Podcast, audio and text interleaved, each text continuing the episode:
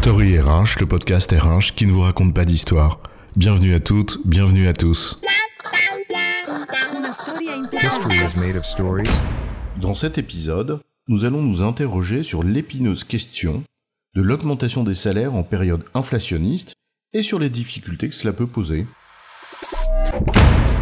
Ah, on est bien embêté quand les prix montent. Et même si l'inflation et l'augmentation du coût de la vie, c'est pas rigoureusement la même chose, eh bien quand l'inflation est élevée, ça tape dans la gamelle. Alors puisque les gens en ont peur, on les protège avec des boucliers sur les prix de certains produits. Nous rappelons cette jolie phrase de Michel Audiard. On est gouverné par des lascars qui fixent le prix de la betterave et qui sauraient pas faire pousser des radis. Mais ça ne suffit pas. Parce que les gens, justement, ce qu'ils veulent, c'est des radis. Bref, des augmentations. Donc, c'est simple, on n'a qu'à augmenter les salaires et le problème est réglé. Quand tout monte, celui qui monte à la même vitesse que le reste, il fait du surplace, mais au moins, il ne recule pas. Sauf que c'est pas si simple que ça.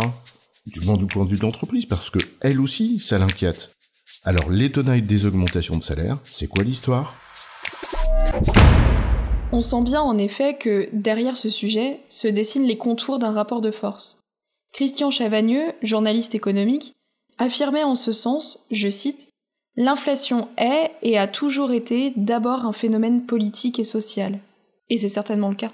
Mais c'est aussi un problème de gestion plus complexe qu'il y paraît de prime abord.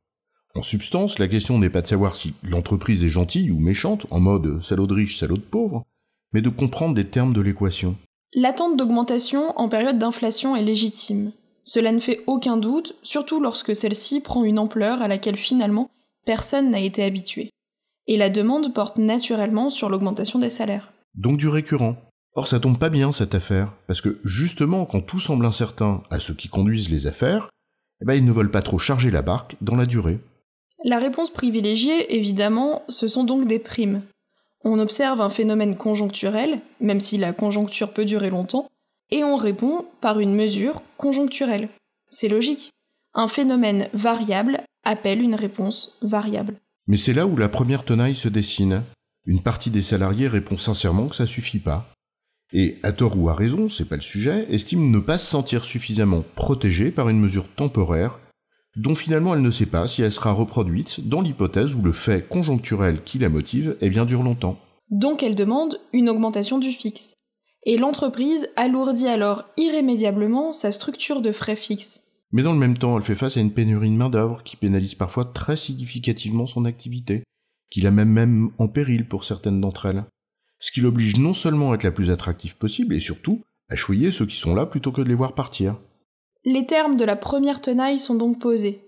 Difficile en cette période de reprise de l'inflation, dans des proportions méconnues de la plupart des salariés, de ne pas céder à des revalorisations significatives des salaires fixes quand bien même s'agisse-t-il d'une décision qui alourdit la barque durablement.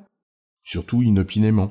Car les termes de la seconde tenaille sont ceux d'une part d'une augmentation d'incertitude sur tous les fronts de la vie de l'entreprise, et d'autre part des autres pressions fortes qui pèsent sur son activité, de la pénurie de matières premières à l'inflation des prix sur les entrants, en passant par les surcoûts liés aux multiples désorganisations de son activité. En d'autres termes, la seconde tenaille la mort tout aussi fort sur un autre flanc une tenaille sur la disponibilité et les coûts de ceux qui rentrent, les intrants, et une tenaille sur les coûts de leur transformation dont les salaires constituent une part importante. Et une troisième tenaille pour dessiner un outil imaginaire à trois branches sur ce qui sort, à savoir une incertitude grandissante sur les revenus. L'équation est par conséquent loin d'être aussi simple que ça. Il ne suffit pas de dire qu'il faut augmenter les salaires comme s'il s'agissait de prendre à Paul, qui est mieux loti, pour donner à Jacques, qui l'est moins. Dans cette configuration simpliste, la réponse elle est simple.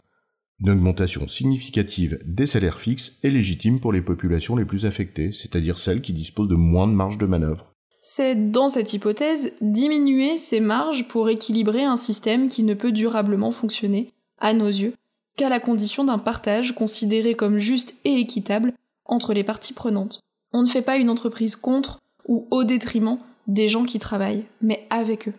Mais pour certaines entreprises, la triple tenaille dont il s'agit prend une autre tournure que celle du partage de la valeur ajoutée. Pour certaines, c'est plutôt une question de survie, ou à tout le moins de préservation de ces équilibres vitaux et durables. Pour ces entreprises, c'est de la pénurie qu'il y a à se partager, ce qui n'affranchit en rien de la question du juste partage. Et cela renvoie à une autre question, celle de savoir qui paye le risque de la destruction de valeur. Et ce d'autant plus que les concurrents veillent naturellement au grain, enfin surtout au tien pour te piquer. Hein, comme disait Warren Buffett, je cite, c'est lorsque la mer se retire que l'on voit ceux qui nageaient sans maillot. Fin de citation. En l'occurrence, certains concurrents, plus gras que toi, pourraient bien être tentés de t'affamer en fixant, en quelque sorte, une norme sectorielle en matière d'augmentation des fixes que tu ne pourras pas suivre. Une autre manière de faire le ménage. Le tout posant une autre question sous-jacente, à savoir celle de la sincérité d'analyse et de communication de la situation, sans laquelle aucune mesure ne pourrait être perçue comme acceptable. Et une sincérité qui, si elle est réelle, doit être accompagnée d'une pédagogie irréprochable des faits et des mesures qui y répondent. Or, on connaît les effets d'aubaine que certains adeptes des politiques de court terme pourraient tentés de saisir en brandissant le spectre de la peur au détriment de l'honnêteté de ces mêmes faits. Parions qu'en la matière, les gens ne sont pas tous dupes, et que les dix adeptes de l'effet d'aubaine le paieront sur d'autres aspects, notamment celui d'une fracture de plus en plus grande avec celles et ceux qui les font vivre. En résumé, augmenter les salaires fixes en période de forte inflation est une réponse légitime, à la condition que cela ne fragilise pas les équilibres vitaux de l'activité, quand celle-ci est objectivement soumise à d'autres facteurs de contrainte qui pourraient la mettre en péril. Cela pose la question du partage entre parties prenantes, de la valeur ajoutée bien sûr, mais aussi de la destruction de valeur lorsqu'elle se produit. J'ai bon chef? Oui, tu as bon, mais on va pas en faire toute une histoire.